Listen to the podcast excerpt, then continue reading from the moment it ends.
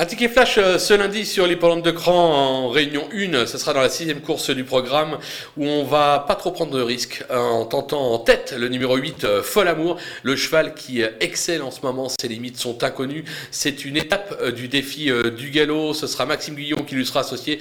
Je pense tout simplement qu'il ne sera pas battu. Il y aura pas cher, mais on préfère toucher pas cher que passer à côté. Donc on va tenter le numéro 8 gagnant et placé.